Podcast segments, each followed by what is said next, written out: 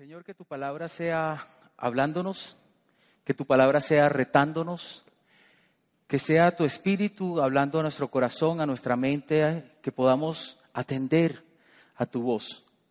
Queremos realmente ser retados, ser desafiados por ti y queremos aceptar tu reto, Señor, de ser vidas transformadas que te honren, que te exalten y que te adoren.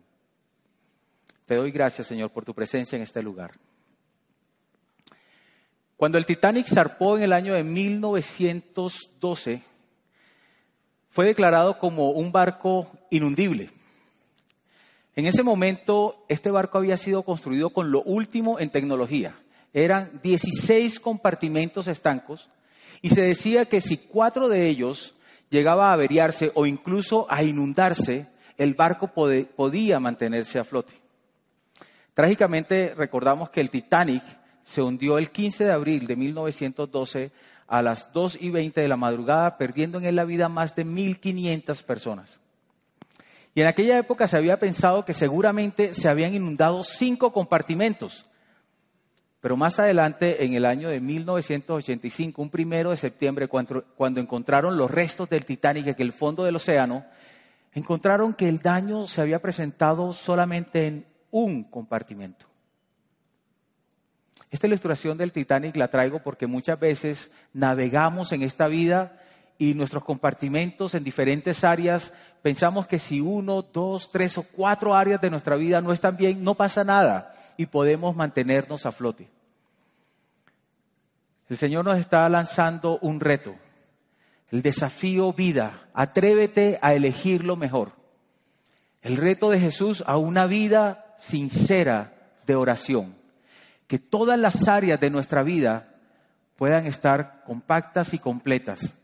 Debemos cuidar todas las áreas de nuestra vida para que, como el Titanic, no terminemos en el fondo del océano. Y tenemos a Jesús en el Sermón del Monte cambiando y transformando la manera de pensar de toda la audiencia que allí le estaba escuchando. Y Jesús estaba hablando de sal y luz, el cumplimiento de la ley, el divorcio, juramentos, ojo por ojo, amar a los enemigos, dar a los necesitados. Es todo lo que hemos venido viendo los últimos domingos que nos han estado enseñando. Reto, vida, atrévete a elegir lo mejor. Y en este momento está Jesús también eh, lanzando una serie de retos a las personas que estaban escuchándole. Y llega a Mateo 6, del 5 al 15, y encontramos un tema fabuloso, la oración. Dice el texto en el versículo 5, dice, cuando oren, no sean como los hipócritas, porque a ellos les encanta orar de pie en las sinagogas y en las esquinas de las plazas para que la gente los vea. Les aseguro que ya han obtenido toda su recompensa. Pero tú, cuando te pongas a orar, entra en tu cuarto, cierra la puerta y ora a tu Padre que está en lo secreto. Así tu Padre que ve lo que se hace en secreto, te recompensará. Y al orar, no hablen solo por hablar como hacen los gentiles, porque ellos se imaginan que serán escuchados por sus muchas palabras. No sean como ellos, porque su Padre sabe lo que ustedes necesitan antes que se lo pidan. Ustedes deben orar así. Padre nuestro, que estás en el cielo santificado sea tu nombre. Venga tu reino y hágase tu voluntad en la tierra como en el cielo. Danos hoy nuestro pan cotidiano. Perdónanos nuestras deudas como también nosotros hemos perdonado a nuestros deudores. Y no nos dejes caer en la tentación, sino líbranos del maligno.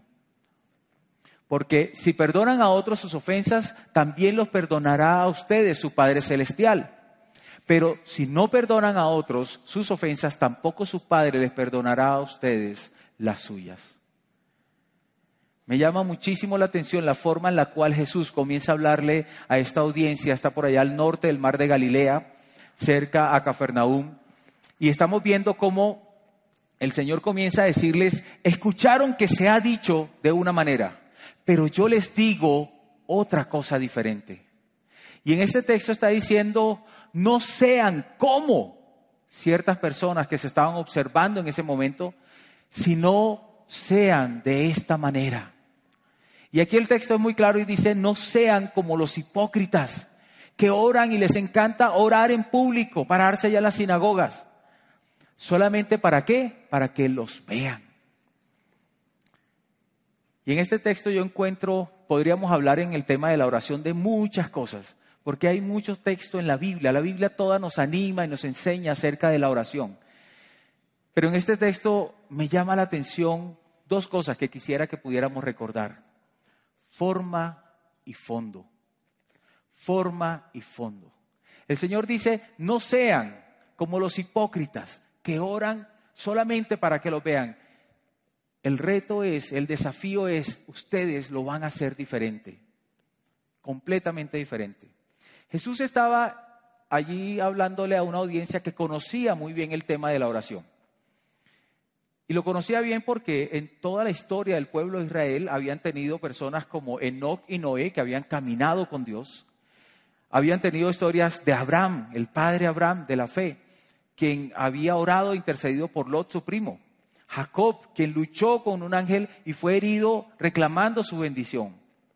Moisés, la persona que habló cara a cara con el Señor, intercedió por el pueblo cuando Dios estaba a punto de exterminarlo.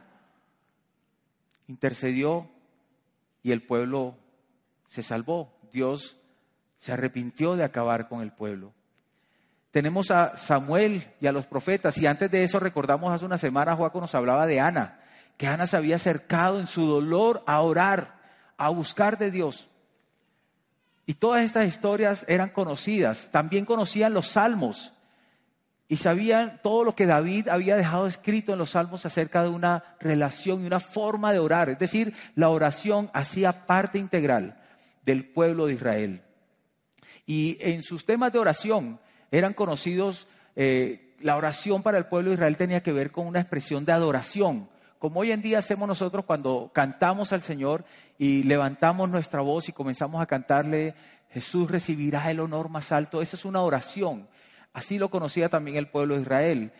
Lo conocía como una expresión de agradecimiento o como una manera de pedir las cosas. También de interceder por los otros como lo hizo Moisés y les acabo de contar. Es decir, Jesús estaba hablándole a un público, a una audiencia que conocía muy bien el tema de la oración. Y había hablado también de otros temas anteriormente. Y vemos que Jesús está lanzando desafíos, está reinventando las cosas, está diciendo, no sean como estas personas que les encanta orar, que son hipócritas, porque solo lo hacen para que los vea. Y está dándonos un desafío. Traje la, el pensamiento del Titanic porque a veces nuestra vida está marchando y en muchas áreas emocionales, sentimentales, personales. En nuestra área espiritual a veces podemos hacer como una serie de subdivisiones. Yo hago tales y tales cosas, ¿sí? Y a veces se nos olvida un tema tan importante como lo es la oración.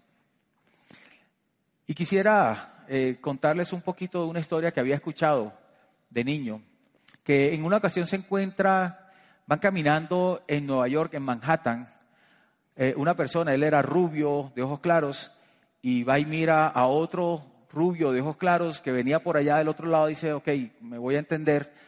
Y comienza a decirle, eh, sorry, my friend, eh, señor, disculpe, yo necesito, ya need encontrar a, un restaurante, restaurante.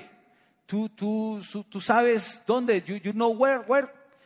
Y el otro mono, ojos claros, le responde, Oh, yes, yes, uh, yes, sí, sí, I know. Uh, you know, you, uh, you go uh, there por allá and there you right, right, doblar derecha y there you restaurant. Se dieron cuenta que no habla muy claro y el uno le dice al otro, eh, my friend, amigo, eh, where are you from? ¿De dónde eres? Y él le contesta, hey, I am from, yo, yo soy de Cartagena, Colombia. Uh, and you, and you, uh, yes, I am from Barranquilla, Colombia. Hablemos como es. Muchas veces nos pasa eso. Solamente tomamos las apariencias de las cosas y por las apariencias creemos que nos podemos hacer comunicar. Pero aquí encontramos que Jesús está diciendo cuando oren, no sean como los hipócritas. Y aquí está hablando algo de forma, de la manera en la cual lo hacían. Y pienso en Jesús hablándole en el Sermón del Monte a una cantidad de personas y sus palabras siguen siendo relevantes hoy porque Jesús nos está diciendo hoy, no sean como los hipócritas. Es un desafío que Dios nos está haciendo a todos nosotros. No sean como los hipócritas. Porque a ellos les encanta orar de pie en la sinagoga y en las esquinas de las plazas para que la gente los vea. Les aseguro que ya han obtenido toda su recompensa. Porque si lo que querían era que los vieran, ahí está, ya los vieron. Y en cuanto a la forma, pensando en el día de hoy, a veces nosotros nos dejamos llevar de tradiciones. Cuando pensamos en la oración, en una vida de oración, quiero decirles eh, y abrirles mi corazón, de repente en el tipo de oración, de intercesión, ese no es uno de mis fuertes. Y quiero reconocer a las personas que Dios les ha dado esa habilidad, ese regalo especial de interceder y orar por otros, orar por la iglesia, orar por familiares, orar por el gobierno, porque eso es un regalo maravilloso que tienen. Y gracias, por favor, sigan orando, porque necesitamos ese tipo de oración. Pero yo hoy quiero pensar un poco e, en esta cotidianidad, esto que vivimos día a día. Porque a veces nos pegamos es de la forma y pensamos que la única manera de orar es cuando cumplimos con un requisito religioso. Es cuando luego de ir a trabajar, luego de ir a hacer todas las cosas, estudiar, ya cuando estamos cansados o cuando tenemos un problema, es el momento en el cual vamos y comenzamos a orar. Pero aquí Jesús está diciendo, no sean como los hipócritas cuando van a orar. Porque les encanta hacerlo solo para que los vea, es decir, sin propósito. Y quisiera que pensáramos cuántas veces nosotros tenemos ese tipo de oración. Una oración solamente de apariencias, sin sentido, sin razón, solo por cumplir un requisito religioso. A veces de manera pública, a veces con el círculo cercano, solamente para aparentar y mostrar que tenemos algo de espiritualidad. Permítanme ponerlo en comillas. En el versículo 7, el Señor Jesús continúa, diciendo cosas que no debemos hacer, que Él está viendo que pasa y que no está bien. Y dice en el versículo 7, y al orar, no hablen solo por hablar como hacen los gentiles, porque ellos se imaginan que serán escuchados por sus muchas palabras. Y aquí anteriormente estaba diciendo no sean como los hipócritas que les gusta hablar en la sinagoga, creo que estaba hablando de sus líderes religiosos, de los fariseos, escribas, ¿sí? Que les encantaba hacer eso y tenían esa capacidad de liderazgo. Y acá en el versículo 7 está hablando a los gentiles. Gentiles son personas que no conocen del Señor, que no pertenecían al pueblo de Israel, que no tenían a Dios como su Dios único Señor. Y eran personas que seguramente eh, hablaban mucho y pensaban. Y pienso en el día de hoy, ¿cuántas veces de repente eh, podemos conocer una religión, pero no conocer a Dios y ser como los gentiles. Y terminar hablando y hablando y diciendo un montón de palabras y diciendo muchas cosas, imaginando, imaginando que seremos escuchados por decir muchas cosas. Aquí está Jesús diciéndole, no sean como los hipócritas cuando oran. No sean como los gentiles, no estén repitiendo las cosas sin sentido una oración sin sentido. Eso es lo que Jesús está atacando en este sermón.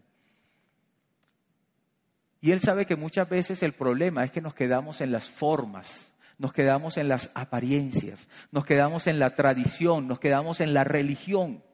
Y entonces pensamos que para orar hay que ser un pastor, hay que ser un líder. Y pensamos que eso es para otro tipo de personas, las oraciones. Y creo que eso era lo que estaba viviendo el pueblo en ese momento. Y era que estaba viendo que los únicos que oraban eran los que oraban en público. Y Jesús les está diciendo, no, no sean así, no sean hipócritas a la hora de orar.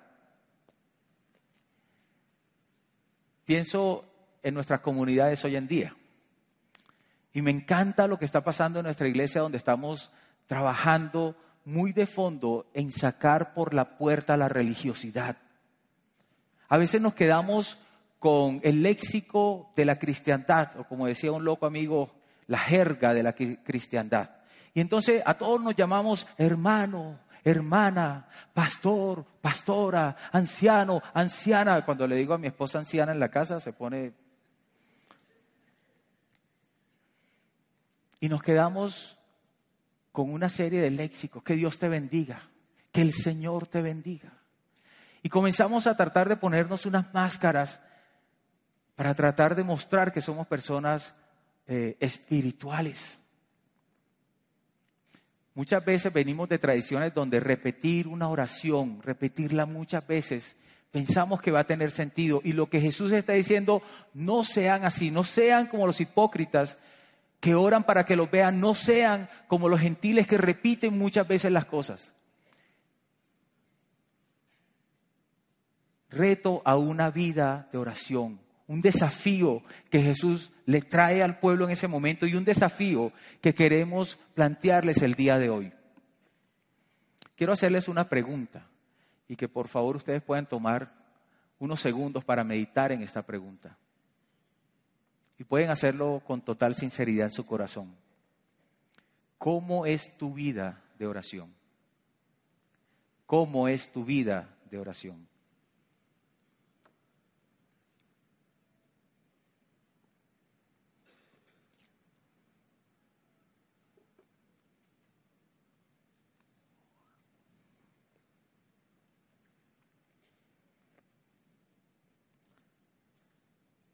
El versículo 6 dice, pero tú, no como los hipócritas, no como los gentiles, pero tú, tú, y el Señor te está hablando a ti en este momento, a cada uno de nosotros nos está hablando, tú, cuando te pongas a orar, entra en tu cuarto, cierra la puerta y ora a tu Padre que está en lo secreto Así tu Padre, que ve lo que se hace en secreto, te recompensará.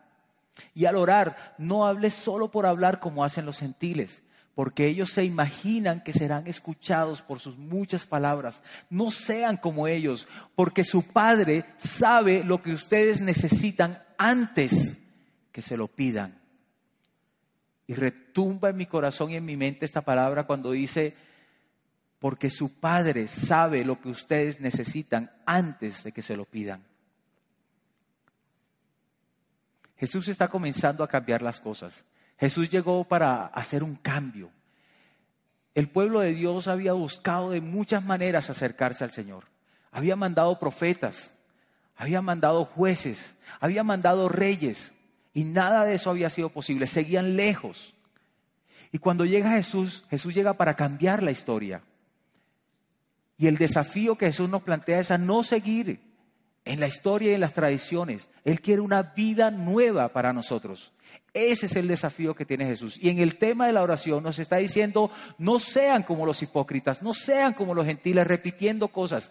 Ahora quiero que ustedes sean así, que tengan una oración íntima. Porque cuando el Señor dice, cuando ores, entra a tu cuarto, cierra la puerta y ora a tu Padre. Y esto me lleva a recordar lo que está escrito en Apocalipsis 3:20, donde dice, he aquí yo estoy a la puerta y llamo. Si alguno oye mi voz, yo entraré y cenaré con él y él conmigo. ¿Recordamos ese texto? Y en este sentido entiendo un poco lo que Jesús quiere decir. Jesús nos está invitando a que este sea nuestro tipo de oración, nuestro tipo de relación. Una donde podamos decirle al Señor que entre a nuestra casa, que podamos cerrar la puerta y sentarnos allí en la intimidad genuina y auténtica en una relación con Dios. No sean como los hipócritas, no sean como los gentiles, sean hijos de Dios, que tengan una relación íntima, que su oración sea íntima en lo secreto. Lo importante no es la forma, lo importante no es cómo se hace o el lugar donde se hace. Lo importante es que no sea para que lo vean, lo importante es que sea para esa intimidad con Dios, donde podemos derramar nuestro corazón a Él. Tu Padre que ve en lo secreto te recompensará. ¿De qué manera? Él conoce nuestro corazón y sabe exactamente de qué manera hacerlo. Y el texto cierra diciendo que nuestro Padre ya sabe lo que necesitamos. Y pareciera como si fuera una contradicción, como que mira, si ya el Padre sabe lo que nosotros necesitamos, pues ¿para qué le decimos? Pero el texto en ningún momento está diciendo que no oremos y que no le digamos a Dios lo que necesitamos. Lo que quiere decir el texto es que no tenemos que repetir muchas veces, no necesitamos un léxico especial para que Dios nos escuche. Lo único que necesitamos es entender que es nuestro Padre, que ya Él sabe y conoce lo que nosotros necesitamos para poder tener un tiempo de intimidad, de relación, de cercanía genuina y auténtica con el Señor. Y como quien dice de ñapa a la audiencia, les dice, ustedes cuando oren, háganlo así. Y encontramos la maravillosa oración del Padre nuestro. Y dice, Padre nuestro que estás en el cielo, santificado sea tu nombre, venga tu reino, hágase tu voluntad en la tierra como en el cielo. Danos hoy nuestro pan cotidiano, perdona nuestras deudas, como también nosotros hemos perdonado a nuestros deudores. Y no nos dejes caer en tentación, sino líbranos del maligno. Y continúa diciéndoles, porque si perdonan a otros sus ofensas, también los perdonará a ustedes su Padre Celestial. Pero si no perdonan a otros sus ofensas, tampoco su Padre les perdonará a ustedes las suyas. El Padre nuestro no es una oración que se pueda simplemente repetir muchas veces. Y lo digo con muchísimo respeto a las personas que tienen otro tipo de creencia o si están por primera vez en este lugar. Lo que Jesús nos está diciendo es que no seamos como los gentiles repitiendo las cosas sin sentido. Porque simplemente hacer una oración o seguir un ritual sin sentido no va a producir nada. La palabra de Dios está diciendo, ustedes creen que los escucha, pero no pasa nada. Porque lo que Dios realmente quiere, lo que el Señor quiere, es ese sentido de intimidad total y absoluta con el Señor. Y le está hablando a una audiencia que conocía conocía el tema de la oración. Y si miramos eh, Abel, Enoch, Noé, Abraham, Jacob, José, Moisés, Josué, Samuel, David, Salomón, Elías, Nehemías, Edras, todos ellos, lo que tenían en común era que caminaban con el Señor, caminaban con Dios. No escuchamos de muchas oraciones, pero sí escuchamos que ellos caminaban con el Señor. Era cotidianidad, era día a día. Para Noé fue así. Lo que Dios quiere para nosotros es que nosotros podamos caminar con Él. A veces pensamos que el momento es un lugar específico, pero ¿saben algo? Cuando salimos de nuestra casa, vamos caminando, vamos en un taxi, en el Transmilenio, en un bus, en nuestro carro, en bicicleta, en patineta, en lo que quiera que vayamos, en un avión. En esos momentos podemos tener intimidad con Dios, podemos cerrar la puerta en nuestro corazón y poder hablar con Él. Cuando estamos trabajando en nuestro lugar de trabajo, de estudio, lo que quiera que estemos haciendo, es ese momento de intimidad que nosotros podemos tener con Dios. Eso fue lo que hicieron los, las personas que el Señor usó para llevar su palabra. Caminaron con Dios. Y Jesús lo que está diciendo es, tengan una relación íntima con su Padre, donde en todo momento podamos estar conectados con Él. Ese es el sentido en el cual el Señor nos está diciendo. No sean como los hipócritas que oran para que solamente los escuche o repitan muchas veces. Lo que les propongo, el desafío es, tengan una relación donde exista intimidad, donde podamos caminar juntos.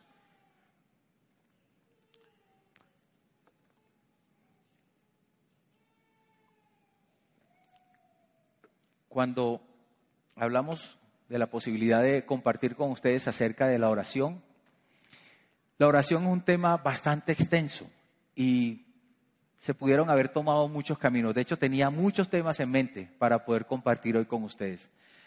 Yo pude haber enfocado el mensaje hacia la palabra donde nos enseña que el Señor responde las oraciones. Y quiero decirles, el Señor responde las oraciones. En el Salmo 34.3, David decía, busqué al Señor y Él me respondió. Y todo el Salmo 34 habla de la respuesta de Dios a las oraciones.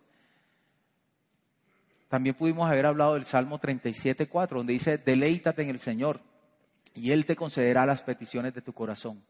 Tenía incluso preparado otro ejemplo, no como el Titanic, sino uno donde hablaba más de la comunicación y hablaba de la ocasión en la cual el presidente Kennedy y Khrushchev, el primer ministro ruso, hubo una crisis de los misiles en Cuba y casi se destruye el mundo porque no podían comunicarse.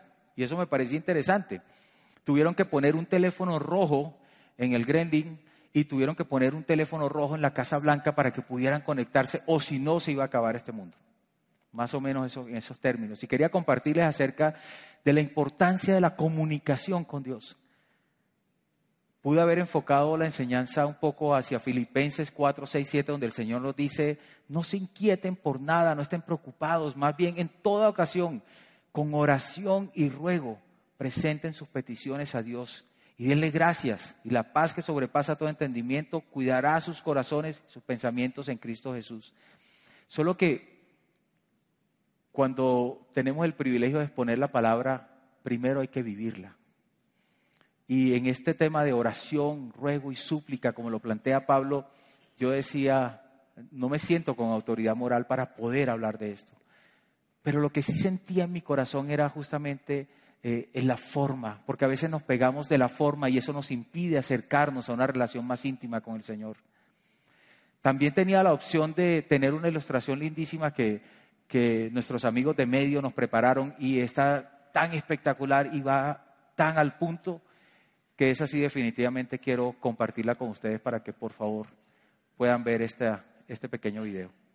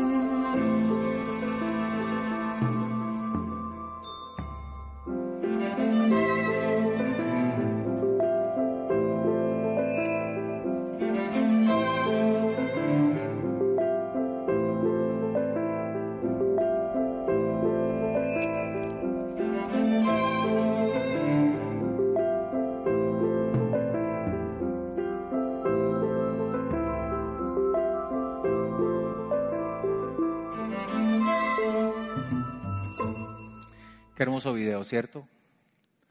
Así de claro, necesitamos una nueva óptica para ver la oración. Eso es lo que Jesús nos está hablando, nos está diciendo. Ese es el desafío que Él nos trae hoy. No sean como los hipócritas, no sean, no, no simplemente estén repitiendo como los gentiles. Ustedes cuando oren, oren de una manera sencilla, transparente, genuina, auténtica. Por eso sentí en mi corazón compartir acerca de forma y fondo. Porque el Señor no está interesado en la forma, Él está interesado en el fondo de las cosas, en nuestra intimidad con Él. Quiero regalarles esta frase. Caminar con el Señor de tal modo que una vida de oración no sea más que una consecuencia natural de una relación sincera, real, verdadera y profunda con Dios Padre, Hijo y Espíritu Santo. Lo que Jesús vino a hacer fue a restaurar la relación con Dios. Él vino y entregó su vida para que pudiéramos tener acceso directo al Padre, para que pudiésemos ser llamados hijos de Dios.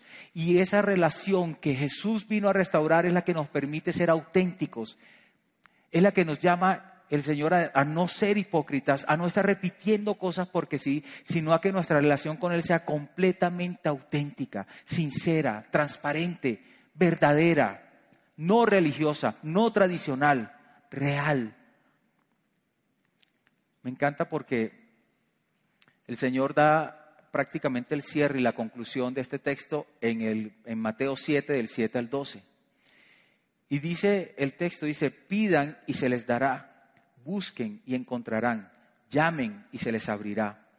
Porque todo el que pide recibe, el que busca encuentra y al que llama se le abre. Y en el versículo 9 hace ese cierre precioso y dice, ¿quién de ustedes si su hijo le pide pan, le da una piedra? O si le pide un pescado, le da una serpiente. Pues si ustedes, aun siendo malos, saben dar cosas buenas a sus hijos, cuánto más su Padre que está en el cielo dará cosas buenas a los que le pidan. Así que en todo traten ustedes a los demás tal y como quieren que ellos los traten a ustedes. De hecho, esto es la ley y los profetas. Y recordemos en el texto anterior que él dice, si perdonan a las personas que le han ofendido, nuestro Padre los va a perdonar, pero si no los perdonan, Él no los va a perdonar. Y aquí estamos entendiendo que la realidad de lo que Dios nos está enseñando es en nuestra relación con Él y en nuestra relación con las demás personas.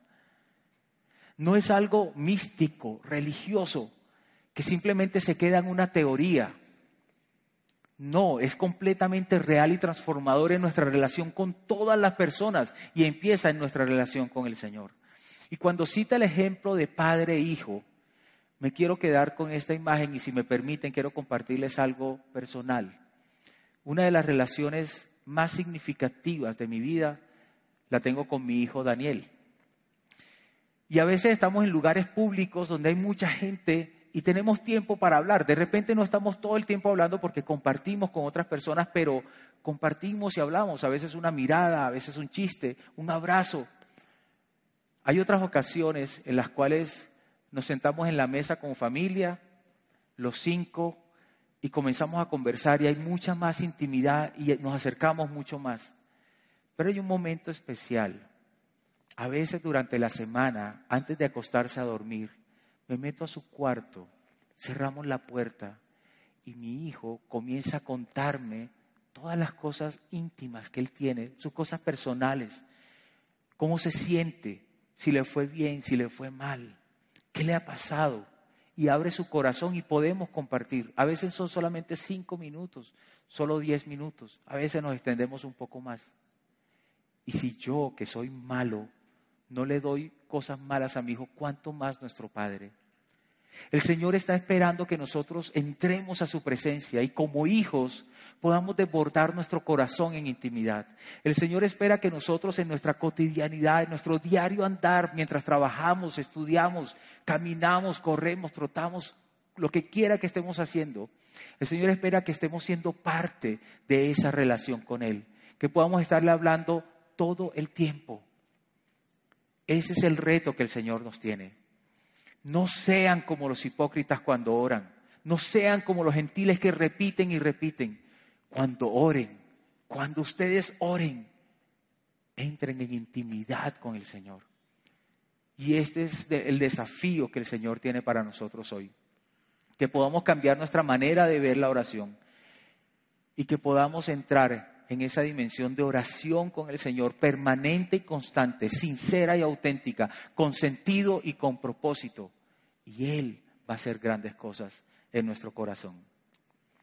Caminar con el Señor de tal modo que una vida de oración no sea más que una consecuencia natural de una relación sincera, real, verdadera y profunda con Dios Padre, Hijo y Espíritu Santo. Que nuestra vida, todos nuestros compartimentos, todos los desafíos que hemos tenido puedan estar en perfecto estado. Que no descuidemos ni uno solo para no terminar en el fondo del océano como el Titanic. Que no nos dejemos engañar por la fantasía, como le pasó a estos dos rubios que se encontraron en Manhattan, creyendo que porque eran de cabello claro y ojos claros podían entenderse. Que no nos dejemos deslumbrar por las apariencias, que podamos ser auténticos, genuinos, tal cual como somos, presentarnos delante de Dios a una relación completamente auténtica. Y solo quiero dejarles una pregunta para terminar. ¿Aceptamos el desafío de Jesús? Amado Padre Celestial, te damos gracias por tu palabra, gracias por tu desafío de vida, Señor. Queremos atrevernos a elegir lo mejor, queremos hacer lo mejor con nuestras vidas. Sabemos que tú tienes para nosotros cosas buenas, pero tu mejor regalo fue la restauración de relación con Dios Padre. Y tú nos invitas a que lo podamos disfrutar cada día de nuestra vida, en absolutamente todo lo que hacemos. Tú no te quieres poder quedar por fuera en nada de lo que pasa con nosotros, ni en nuestros éxitos, ni en nuestras derrotas, ni en nuestra enfermedad o en la salud. Tú estás siempre con nosotros, Señor. Ayúdanos a transformar nuestra forma de pensar en nuestra relación contigo. Ayúdanos a ser personas de oración, de intimidad contigo también ayúdanos a ser agradecidos cada vez que nos comunicamos contigo por tu generosidad y tu bondad. Ayúdanos a pensar e interceder por otras personas cada vez más, a llevar delante de ti todas nuestras luchas, nuestras necesidades, nuestras aflicciones, pero ante todo a disfrutar del día a día de una relación genuina y auténtica, donde allí podamos cerrar la puerta y disfrutar de estar contigo, Señor que hoy podamos salir completamente transformados y desafiados a tener una vida auténtica y no de hipocresía, sino de intimidad contigo. A ti te doy la gloria y la honra por siempre y para siempre, Señor, en el nombre de Jesús. Amén.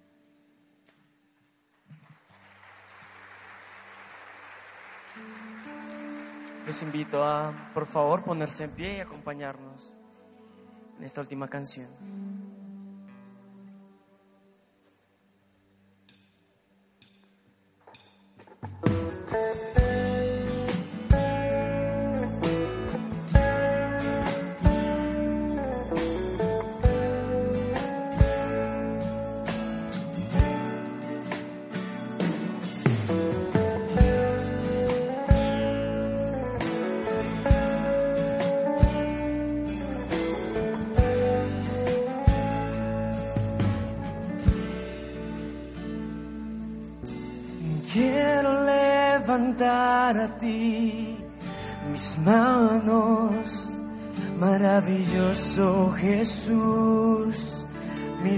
Milagroso Señor. Llena este lugar de tu presencia y haz descender tu poder a los que estamos aquí. Creo en ti,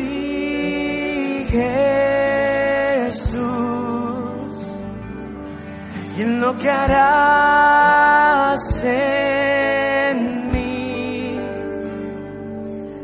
Creo en ti, Jesús,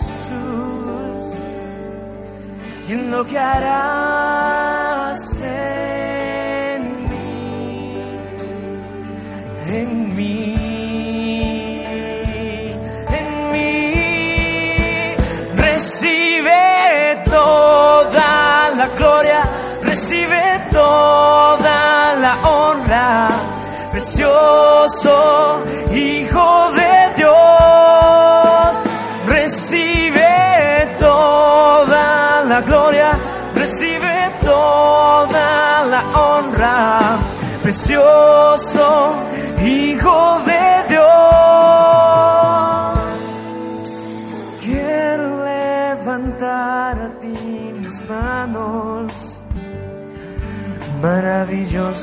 Jesús, milagroso Señor.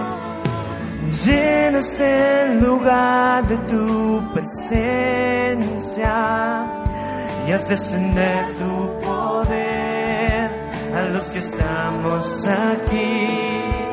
Creo en ti, Jesús. Creo en ti, Jesús, y en lo que harás En ti, Jesús, y en lo que harás en mí, en mí, en mí. Recibe toda la gloria, recibe toda la honra, precioso Hijo de Dios. Recibe toda la gloria, recibe toda la honra, precioso Hijo de Dios, Hijo de Dios.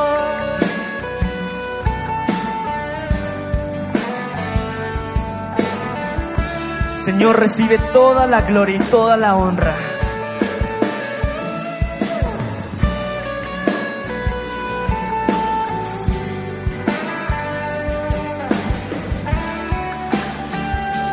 Vamos todos a cantar al Señor. Recibe toda la gloria, recibe toda la honra, precioso Hijo de Dios. Recibe toda la gloria, recibe toda la honra, precioso Hijo de Dios. Recibe toda la gloria, recibe toda la honra, precioso Hijo de Dios.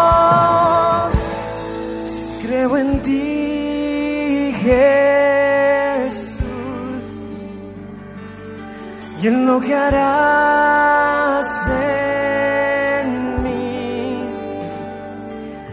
Creo en ti, Jesús, y en lo que harás